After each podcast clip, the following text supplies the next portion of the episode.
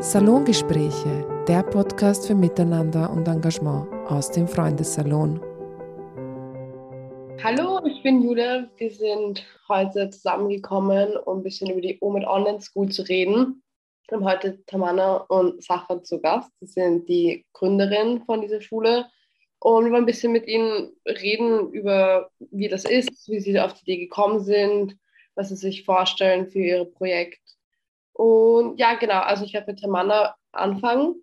Äh, wir werden das Ganze auf Englisch führen. Und wir haben sie jetzt bei uns wir freuen uns sehr. Hi, Tamanna. Thank you that you came today. First of all, how did you actually come up with the idea of founding the online school for Afghan girls? Hi, uh, thanks so much for having me in your interview.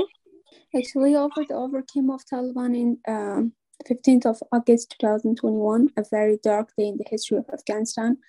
Life of people were affected, badly affected by the overcome of Taliban, but especially the academic life of girls were severely affected by them.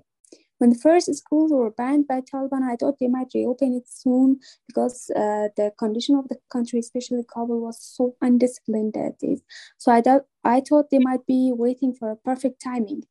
But when the second time they announced that boys can proceed to pursue their education, but girls aren't allowed, and girls went to their home back with disappointment, that I was sure that school will not reopen again. I was sharing all these uh, things going on in Kabul, especially uh, what I was seeing here with Zahra, and we were always talking about uh, the condition of Afghanistan, especially the academic life of girls.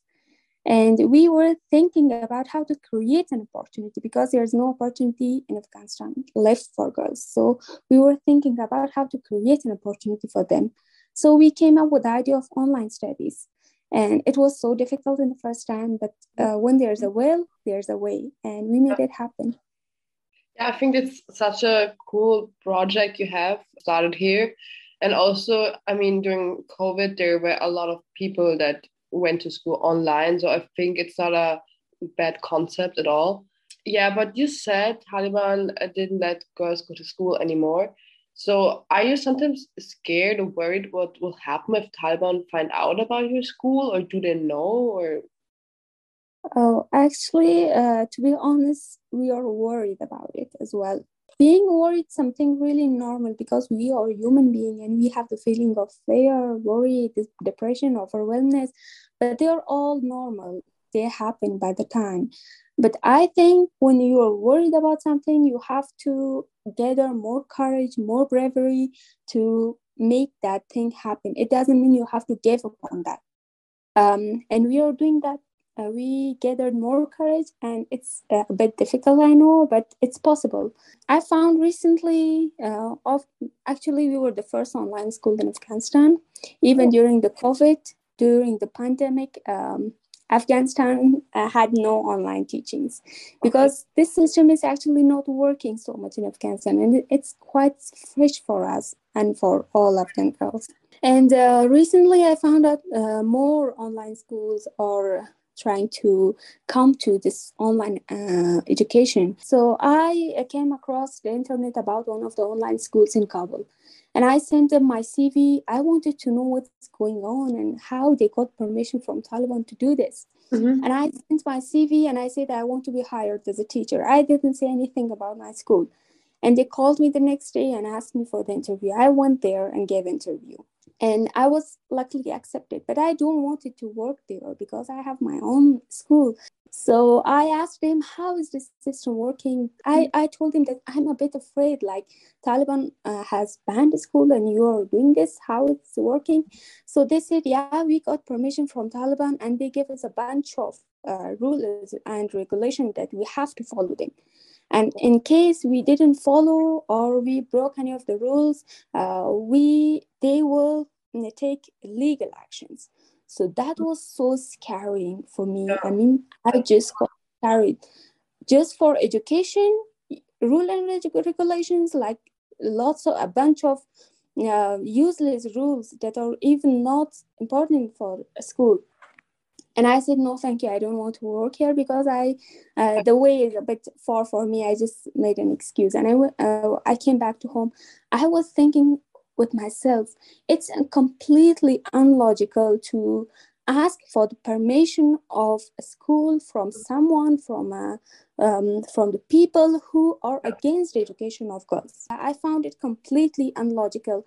We are not following the rules of Taliban. We have our own rules. Um, Taliban say that uh, schools shall not work with male colleagues and we have male colleagues we have male teacher because we chose the best for our uh, students. Doesn't matter if that's female or male. And you work for the school on site so what does it actually mean on day-to-day basis? What do you do all day long for school your responsibilities? Uh, yeah, I'm teaching biology since it's related to my field uh, because back then I was studying MBBS before Taliban overcame and uh, i'm providing internet packages for girls who aren't able and who doesn't have any financial mean to provide internet for themselves. Mm-hmm. That's my responsibility to provide internet packages for them. I'm scheduling timetable based on the free time of uh, teachers, scheduling exams, scheduling seminars. I'm also listening to girls if they have any problem, any objection, any suggestion about teachers, about any of uh, studies. So I'm trying to help them out. And I'm even sometimes listening to their personal problems because girls are going through lots of problems these days, especially after the overcame of Taliban. And I'm trying to figure out a better solution as a mature person for them. Yeah i think i mean it's it's great that you listen to them but if there is like this huge demand that maybe like someone professional would be a great option but of course there's always the question how and where and who. It's not that easy i guess yeah yeah. Uh, we are working for that but actually girls are not ready to share their problems. I know even there are girls who are going through a very hard time but they are not ready to share what they are going through. You said there are like a lot of girls going through hard times and Sacha told me actually about two girls from from your school. Um, i think they had like a super interesting story. Maybe you can tell me more about it since you're like very close to them yeah actually over the overcame of taliban. Girls are going through a very hard time and it's really painful and uh, it's just like a nightmare for them and for me as well because i'm also one of them. Most of the girls are suffering a deep depression um, and this is very hard uh, for me and for them as well to concentrate on their studies like uh, as you mentioned uh, we have two students they're sisters and they're living in, in a very depraved area uh, so they have a field because they have no brothers, so they have to work with their dad on fields to supply their life. And uh, when they had no mobile phone, even they were not um, familiar with internet, with smartphones. So one of uh, the uncle of these girls contacted me uh, back then in March. It was late March when we were registering girls for our school. He contacted me and said that I have two nephews. They're so talented, but they don't have any um, like they don't have opportunity and they don't have the financial mean to continue their online studies. But if uh, you want to help them uh, i can provide more information about them and i was so interested about it. And i asked him yeah why not? We will do our best. In that time we had no financial support. And i asked zahra about if he can do this or not. Zahra said yeah we will do this. If we if, even if we had no financial supports. So I talked with the dad of the girls and I asked them about um, their permission because it's so normal, uh, taking permission in Afghanistan. Mm-hmm. And they were so shocked, they even didn't know how it's possible to study online. So uh, the uncle of the girls said that I will provide mobile phone for them, and in case you can provide monthly internet packages, and we did that. I um, taught them every single thing about uh, a smartphone device. Yeah. And they are studying with us still and they're working on the field and they're just going home uh, when it's uh, their studying time.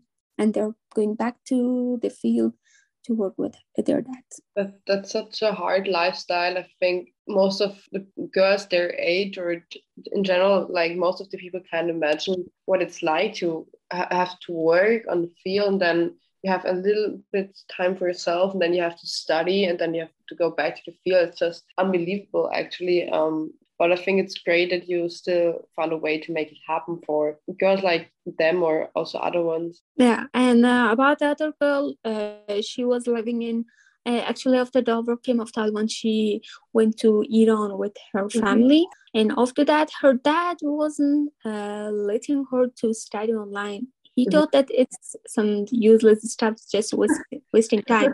And he was asking uh, the girl to work in a in a greenhouse. In a, I think it was the they were cultivating um, bell pepper there, bell peppers there, and uh, he she was working there all the day and she was so tired of that and even the uh, and after that when she wanted to study her dad wasn't letting her to study online. Uh, her dad was saying that just work here so we could make money. Uh, and even her dad wanted her to forcing her to marriage. And she was sharing her um, all what happened all day with me sometimes. And I told her, why don't you just leave everything behind? Because you are living once and you have to live it the way you want he she was so afraid of this idea at the first but i try to talk to her and try to explain everything and i like ask her if there's anyone uh, re- related to them in iran and she said yeah i have my maternal uncle. He she he's living in uh, tehran. And i told her to go back to your uh, uncle and live there for a, a short period of time. Then you can work for yourself and make your life. Yeah. and she did it and it was a very uh, hard time for her and she's still going through lots of tough situations yeah, because she's living alone with her mother in, in, a strange city. And her dad was uh, like threatening her all the time. How old was she when she ran away? 16 it's so sad. Actually that's the only option for some some girls that, that the only way to have a better life is to like leave everything behind and start all over again. Yeah. Actually, not easy. So um, today I heard the Taliban went to your home. It was like a few minutes before we started this interview, and I think it's um, it's crazy that you're actually still here. I think that must be like super scary. Um, do you maybe want to share what it was like to just be interrupted at home by some strange man? Uh, yeah, actually, back then, like uh, it was like three or two months before Taliban searched all the houses in Kabul. Uh, but uh, I wasn't expecting this because uh, today is Friday, and at this mm. time of the day, all the men are going to uh, mosque for um, for Juma prayer. Mm-hmm. And, uh, there was no one at our house. My brother went to mosque, and my father uh, just went for work uh, related to his work to another city. So I just got uh, them. Our neighbor just knocked our door and said that Taliban are searching this specifically our um, building and they might have gotten a report about specific things. So i was shocking like what report? And they started searching the whole they blocked our uh, building by cars and uh, some men were just uh, going around there. And uh, like bunch of them entered our building and started searching from the dustbins. They started searching from the dustbins and they were just going up and up from the first floor to the first and fifth floor. In the fifth floor, they found a man. They just came like two or two or three days back before. They took the and they dragged the man from uh, their house and took it with him. I don't know what what was wrong, but uh, people were saying that the man was working for Panjshir. They were supporting Panjshir. What exactly is this? The Pan Panjshir province stood against Taliban, and they are still mm-hmm. uh, fighting for their province for their city. So this is something they don't want it, and they are taking everyone who is supporting Panjshir financially or in an, any other way.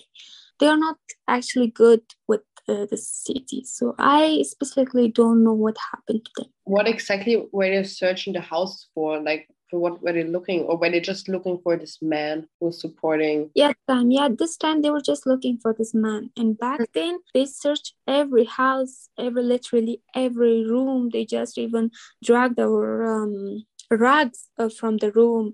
They opened our cupboards. They just like searched even under our beds I don't know, they were searching for guns or any other thing related to that. And they didn't find anything from our house, but yeah, they found lots of things from others' houses. You seem so, um, I know, so calm about it, and you were still re- ready to talk with us today, even though a few minutes ago this happened. Um, doesn't make this you like scared or? No, actually, I'm not afraid of them. I uh, if they're if they want to do something, they will do it anyway. Mm-hmm. So there's no point of afraiding from them. That's true. Uh, if we got afraid of them, they will become more powerful. I saw that OMID um, announced the article writing competition that will take place in September this year. How does the competition work and what can be won? Inside school, I came up. I came across lots of extraordinary talents. Uh, like there were girls who were who were just writing articles like a professional writer, poets, and um, artists and i wanted them i was encouraging them anyway in personal but i wanted something extraordinary for this extraordinary talent uh, I was asking them to send me their poets and articles, and I was reading them whenever I was free, and I was giving them some advices, and it was really good. They were so happy about it. Uh, but I don't want these talents to uh, stay hidden behind the high walls uh, Taliban have created for them. I wanted them to shine. So I shared the idea of the uh, competition with Zara, and she was uh, agree with me. So I'm so glad to announce that this uh, competition is not specifically for our own school girls, but everyone, every Afghan girl who is studying in school uh, or is a school student from grade 7 to 12 can participate in this con- competition. The competition will start on the 5th of September, and the students will be given three to five topics, and they have to choose one topic and write an article of minimum of 2,000 words with space and maximum of 3,000 words with space. And uh, they have 15 days to do this and the deadline is on the 20th of september then there, we have three referees who will be judging the articles and they are professional writers and uh, the short list will be announced on 25th of September. Uh, then on September 26th, we will have an online competition from the people who have been shortlisted. And the final result will be announced on the 1st of October. I just want to say that everyone who is participating in, in a competition is a winner itself. I'm also always uh, saying this to my students. It doesn't matter if you won the first prize, prize or not. But as long as you have the courage to participate in a competition and you are ready to compete uh, people who are better than you then you are a winner. You are it's, it's itself a victory. But still to encourage them we have a pri- uh, for the first position holder we have a prize amount of 3000 afghani cash. And for the second position holder we have a prize amount of 2000 afghani cash Wow, I think it's so great that you can really see how much this whole project means to you and that you have all these special things like this competition, even though you have probably enough work already with the uh, school. Are there some other things planned for the future for OMID or what do you want you OMID to look like in the future? I want uh, OMID to shine like our students are shining right now. Actually, I want the girls to study and they have the right to do this and I really, really hope that this nightmare come to an end very soon because they are missing their school. And as long as they're so comfort- comfortable with us and they have the feeling of being in school inside OMID, oh um, but still, I want schools to reopen soon. And I also hope that for you. I also heard OMID recently had midterm exams. How do exams work for your school and um, did everything go well? Actually, I'm so happy about exams, and exams went brilliant. Uh, before exam, we just guided students how the exam works, and they were quite ready for an online exam. And we set up an uh, exam committee consisting of four teachers, and they were um, the head of taking every decision about exams. So when, uh, for example, if a student couldn't attend exam for any problem like internet connection or electricity or they have we have lots of problems in afghanistan so the exam committee teachers were responsible to set up a second chance exam for them and take their exam so uh, it means we had practically we had two exams for each subject in each class one was the first exam and the second exam was only set up when anyone was left from the first exam. So our all exams are finished and our second chances are finished as well. We held exam through online form we converted all the questions into online form and the form allowed us to have descriptive questions fill in the blanks true and false and multiple choices. And we held exams through uh, the, that form and the form also allowed us to close the form whenever the uh, time was over for the girls. And then we converted all the forms into pdf and sent it to their related teachers. Because all teachers don't have any uh, laptop. So we were sending all the uh, papers to them through uh, simple applications. Uh, but for mathematics we had a second choice like another method for that. We took a mathematics exam on um, paper and the, the girls had to uh, turn their camera on and their microphone on so we could see what they are writing and what they are doing with the paper. And then they sent us the scan of their um, paper and uh, they'll be given marks through that. It sounds like a lot of work when when the teachers don't have laptops. I think it's pretty hard, but I think it's great that you make it all work. It really shows that, like you already said before, if there's a will, there's a way. In general, like the school's pretty new. It was founded in April of this year. Do you feel like the girls are handling the online system very well, or is it hard for them? Actually, in the first place, it was really hard, and it's just beyond the Im- imagination because lots of the girls don't have their own uh, mobile phone. They are using their dads or their moms or any other member of the family, so they are not familiar with the system, online system. They, uh, I even had some students who couldn't just drop a message uh, for their teacher or couldn't send their homework. So it was uh, it had lots of work and uh, to do it but we didn't expect them to know everything. We started from zero. And uh, i specifically made tutorial for every single thing related to our school. Like how to drop a message how to send your uh, teacher your homework, how to communicate with your class monitor, how to con- uh, communicate with your class guide or teacher, and uh, how to join groups, how to uh, exchange ideas in groups. And I taught them every single thing through uh, a video tutorial how to join classes, how to raise your hand, how to ask your question, how to leave the class, and everything uh, was like guided. They were guided and they were quite ready when the school started. And whenever we are adding something new to our system to our school at first we are giving them uh, we are giving them a, a, video tutorial so they will have an idea how this thing works. So yeah it, it's uh, a bit easy for them.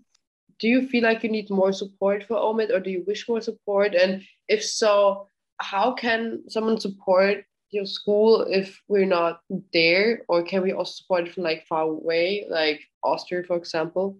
If someone wants to support a project or an idea they will support it anyway. So it's support isn't based on stance everyone can support because it's online. Uh, like we have lots of teachers who are um, living in, uh, living abroad and they are teaching uh, students voluntarily. So that's also a kind of support.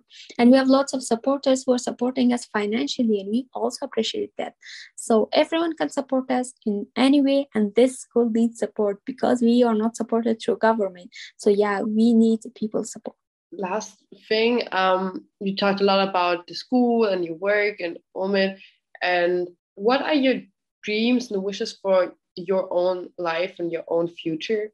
Oh, uh, this might sound a bit weird, but I want to live like I want to live freely. Uh, I want to breathe freely. I want to uh, study freely. I want to work freely, walk freely, and travel freely. And I'm 22 years old, and I haven't lived a single day of my life by my choice. So I want to do that. I want to get lots of opportunities. I want to improve freely. And I really wish for all girls the same. Uh, I don't know how long will this last, but all I want to say is that it's really painful. It might not, uh, it um, people might not see it so painful, painful from a far distance, but it's really painful living in such a condition, like you are hands are cuffed together, and you can't do anything for yourself so I want this situation to end and I want to live my life. That's really beautiful. Um, if there's something you want to say or uh, mention in this interview? Um, actually, there's something I'm uh, saying in all my interviews because um, I'm receiving lots of messages from some people who are saying there's no need of uh, an online education. Taliban will allow uh, girls soon to study, but they wasted one year of our life. And the one year we could never get back. So I don't know when they're going to allow us. From now on, it doesn't really matter for me if they allow us or not. So one thing I'm mentioning always, and I want to mention in this interview as well, that they are afraid of us. I they because um, uh, throughout the history of Afghanistan, women have always stood uh, against. Uh, against injustice about against everything uh, who wanted everyone who wanted to take their rights so they don't want the history to uh, repeat. They are afraid of us and they don't want to confront women again. So that's why they just banned education. Also, if you look into the history, um, men afraid of, of women and what they uh, what we could do. I think it's like I already mentioned it, but it's such a great work that you don't let your fear come over you and just um, do what you know is right.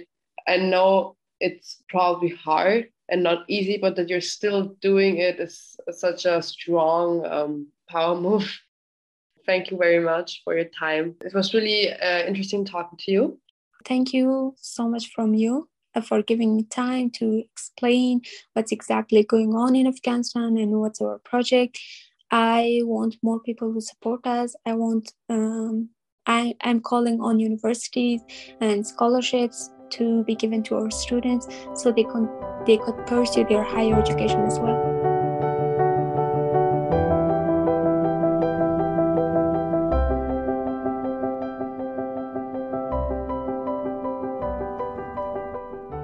Haben wir auch noch Safabon zu Gast. Sie ist die zweite von den Gründerinnen. Ähm, wir werden mit ihr das jetzt hier auf Deutsch führen. Und ja, danke für den Kommen, fürs Zeit nehmen. Ja, danke, Julia. Äh, ich war auch beim ersten Teil dabei. Ich habe nur zugehört und das war sehr emotional und sehr informativ. Ich danke auch Tamanna für das tolle Interview und auch dir. Ja, also für mich war es auch total interessant, das so zu hören. Du bist ja auch bei mit dabei von Österreich aus. Und wie schaut deine Arbeit so aus? Ja, also äh, wir haben äh, also gemeinsam ich und äh, Tamana, ich versuche mal nicht alles, was Tamana gesagt hat, nochmal sagen, aber so zum Anfang. Äh, ja, wir haben das äh, gemeinsam gestartet und das war natürlich sehr schwierig von äh, hier irgendwie mitzumachen, weil einfach mitmachen ist schon äh, klar, das geht, aber halt alleine das Ganze zu organisieren war fast unmöglich. Und äh, ich bin sehr dankbar, dass ich so viele Lehrerinnen in Afghanistan habe und vor allem Tamanna, die äh, mehr von der Organisation übernimmt und auch äh, tut sehr, sehr viel. Und es ist sehr wichtig, dass man vor Ort ist, aber halt von hier, ich habe die Schule offiziell gemacht äh, und dann habe ich, also die Schule ist ein Teil von Fremde werden Freunde, wo wir arbeiten, ich und du, Julia. und auch, ähm, genau, und ich habe Spenden gesammelt gesammelt und ich habe Interviews gegeben. Ich habe die äh, Leute aufmerksam gemacht, was in Afghanistan äh, alles so geht und vorgeht und äh, äh wie die Lage ist für Mädchen, für Frauen. Und durch die Schule konnte ich auch genau viele Interviews geben und auch zum Beispiel eine Webseite haben, wo ich Spenden sammeln kann. Äh, wie Tamana gesagt hat, wir haben keine Forderung und äh, wir verdienen auch nicht Geld durch, wie andere Schule durch, keine Ahnung, monatliche Zahlungen Bezahlung von Schülerinnen, sondern das ist alles, unsere An Angebote sind alles kostenlos. So, wie du schon gesagt hast, Fremde werden Freunde ist ja auch Teil von dem Projekt. Und was genau ist die Aufgabe von Fremde werden Freunde? Mhm.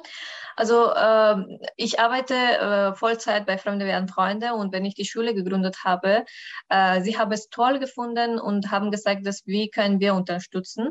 Und ich habe gedacht, äh, dass ich halt Zeit brauche, weil es ist ein bisschen schwierig, äh, also daneben noch einen anderen Job zu haben, eine Schule zu haben Und auch, äh, was noch wichtiger war, dass ich konnte als Privatperson nicht Spenden sammeln, nicht äh, irgendwie Forderung äh, bekommen und so weiter. Es war sehr gut für unsere Schule, für mich, äh, dass ich äh, also auch zehn Stunden vor UMIT arbeiten könnte in meiner Arbeitszeit und auch, dass äh, unsere Schule war offiziell in einer NGO-Organisation, ein Teil von dieser NGO-Organisation. Und so konnten wir äh, quasi offizieller sein und unsere Zertifikate können jetzt so quasi in Afghanistan und auch außerhalb Afghanistan gültig sein, dass die, Schul äh, dass die Schülerinnen können dann weitermachen mit die Zertifikate und Zeugnisse, die wir ausstellen und so weiter. Äh, genau, jetzt Fremde werden Freunde macht äh, für uns, also unterstützt uns quasi, äh, finanzielle Unterstützung und auch, ja, alles, was ich erzählt habe. Du hast gesagt, du kümmerst dich auch um die Spenden. Wie genau kommen die Spenden, die ihr dann für das Projekt er erhält, ähm, nach Afghanistan vor Ort, wo sie helfen sollen? Und wie und für was genau wird das alles genutzt, dieses Geld?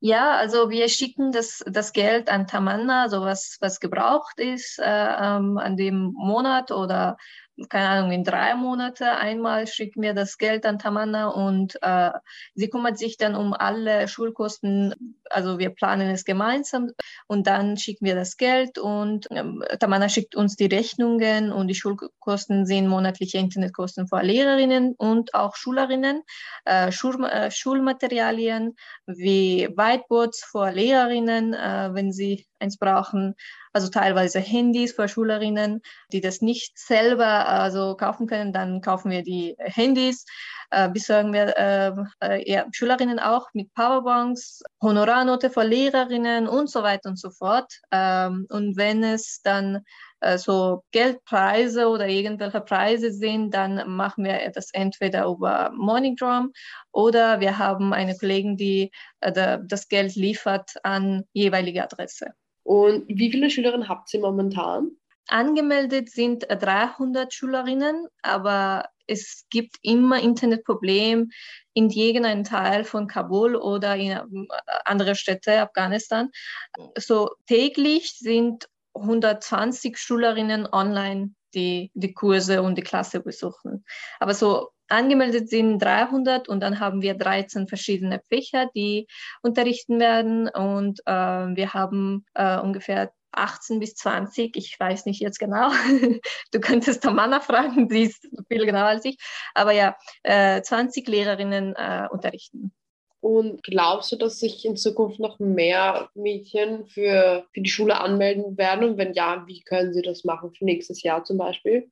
Ja, auf jeden Fall, weil wir haben das in April äh, angefangen, obwohl die Schule im März, glaube ich, oder ja, irgendwann in Afghanistan beginnt. Äh, und wir haben erst angefangen, das Ganze zu organisieren im April. Das heißt, äh, wir waren also schon ein, zwei Monate waren schon vergangen. Äh, daher äh, haben wir jetzt 300, 300 ist auch ein großer Saal. Aber halt für nächstes Jahr werden wir früher anfangen mit der Anmeldungen und so weiter und alles funktioniert mit unseren Online-Plattformen wie unsere Webseite www.fremdewerdenfreunde.at slash omid, ähm, also Telegram und um auf dem Laufenden zu bleiben, ähm, können unsere Zuhörerinnen, Zuhörerinnen uns auch auf Instagram folgen. Die Anmeldungen erfolgt ganz einfach per Telegram, äh, aber ab äh, Ende dieses Jahres können Sie sich dann anmelden. Und wir haben vorher auch schon den Schreibwettbewerb angesprochen. Mhm. Ähm, Finde ich voll cool, dass ihr da so einige Sachen noch organisiert, weil, obwohl ihr eh schon so viel macht. Mhm. Ähm, und im Zuge dessen gibt es auch so Workshops. Ähm, damit kann man sich sicher gut darauf vorbereiten. Und wer genau macht diese Workshops und wie ist es eigentlich dazu gekommen, dass ihr das organisieren konntet? Ja, es gibt zwei Workshops und ich bin sehr froh, dass wir diese Kontakte äh, durch Fremde werden Freunde hatte ich Kontakt mit zwei äh, afghanische Writer, äh, Schriftsteller, äh, die sehr erfolgreich sind und ich habe die kontaktiert und ich habe über unsere Writing Competition erzählt äh, und das, das ist jetzt äh, Sommerferien und daher haben wir gedacht, dass wir irgendwas für Schülerinnen machen, weil später werde ich auch sagen, sagen, was unsere Ziele sind. Und daher haben wir versucht, irgendwie eine Writing Competitions, Englischkurse und so weiter in Sommerferien zu haben. Und dann äh, die erste äh, ist am 30. August, äh, erste Online-Workshop, äh, wie man ein erfolgreicher Schriftsteller wird. Äh, Workshop ist mit Jalil Shafai. Jalil ähm, lebt in Frankreich, aber war hier zum Besuch und wir haben uns hier kennengelernt. Und zweite ist, äh, wie schreibe ich ähm, einen Artikel wie ein Profi-Autor. Das ist ein Workshop mit Sohel Samani. Äh, Sohel ist auch Schriftsteller, Dichter und äh, Musikforscher und lebt in Wien. Und die sind die zwei Workshops, die wir haben und wir versuchen es halt sehr für unsere Schülerinnen und auch für anderen, die teilnehmen, ein bisschen dieses Angebot anbieten, dass sie verstehen können, was sie von ihrem Leben wollen. Wollen sie ein Schriftsteller werden? Denn hier sind die Workshops und hier sind die Competition. Aber vielleicht kommen sie auch dazu, dass nein, das ist nicht meine Sache. Also, dass sie einfach halt teilnehmen können, andere Leute kennenlernen und so weiter. Das ist uns wichtig, dass sie einfach mit der Community in Verbindung, äh, Verbindung sind, obwohl sie zu Hause sitzen. Was sind denn für dich so Zukunftspläne oder was wünschst du dir, wie sich die Schule weiterentwickelt? Also als allererste muss ich sagen, dass wir haben sehr oft über Bildung äh, geredet, weil das ist eine Schule und es geht eigentlich um Bildung. Aber unsere Priorität, dass wir es angefangen haben und dass wir gesprochen haben, war nicht nur Bildung. Oder soll ich so sagen, dass uns ist wichtiger, ihre mentale Gesundheit, also, also die Schülerinnen, die zu Hause sitzen und das Ganze erlebt haben, was nur in zehn Minuten Tamanna erlebt hat, ich kann mir das nicht vorstellen. Und wenn man das ganze Jahr nimmt, äh, seit ein Jahr, dass die Taliban dort sind, was äh, sie durchgemacht haben und so. Deswegen ist für uns äh, in erster Linie mentale Gesundheit von Schülerinnen wichtig und dann Bildung. Und daher wollen wir so eine Hoffnung sein. Omid heißt auch Hoffnung, ist ein persische Wort und die Bedeutung ist Hoffnung. Und deswegen haben wir auch diesen Namen ausgewählt. Und wir haben natürlich auch konkrete langfristige Ziele. Aber als allererstes ist es wichtig, dass äh, es ist uns wichtig, dass Schülerinnen und äh, Lehrerinnen gut geht. Also, aber wir versuchen, die schulische Anerkennung in der westlichen Welt zu erlangen. Und wir wollen auch die Schülerinnen die Möglichkeit geben, nach dem Matura ein Fernstudium im Ausland zu absolvieren, weil in Afghanistan selbst ist es nicht möglich. Und äh, vielleicht können wir irgendwie in Kooperation mit anderen Schulen und äh, Universitäten irgendwie mit denen zusammenarbeiten und Stipendien für Mädchen äh, bereitzustellen oder zumindest ein, äh, also Plätze bekommen kostenlose Plätze in Universitäten. Äh, und auch Englischkurs, äh, Writing Competitions, das wir jetzt haben. Und wir wollen auch die Schülerinnen helfen, trotz aller Dunkelheit, Darkness, ein Light zu finden. Ich möchte, dass sie nicht aufgeben und für ihre Zukunft arbeiten und wissen, was sie wollen. Das ist unser Ziel. Ich habe es eher schon ein bisschen mit Tamanna besprochen äh, bezüglich Unterstützung. Hast du noch was zu hinzufügen, was du sagen möchtest, wie man euch helfen kann oder unterstützen kann? Ja, so wie Tamana gesagt, äh, spenden, sponsern, Stipendien vergeben. Äh, wenn Sie Kontakte zu Universitäten haben, ähm, informieren Sie sich über unser Projekt, damit wir einige kostenlose Studienplätze für unsere Schülerinnen bekommen können.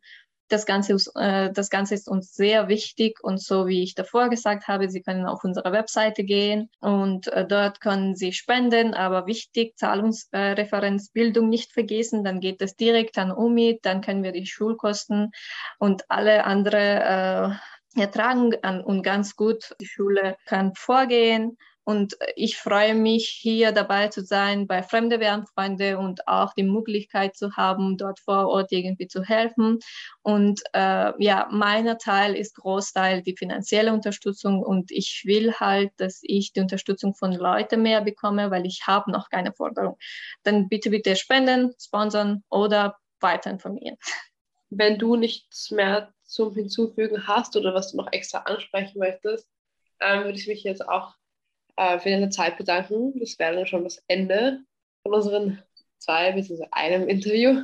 Mhm. Ja. Ja, ich denke, wir hatten schon ein langes Interview, aber das war sehr informativ und äh, ja, ich denke, das war sehr interessant. Danke, Julia, für die interessante Frage und es hat mich sehr gefreut.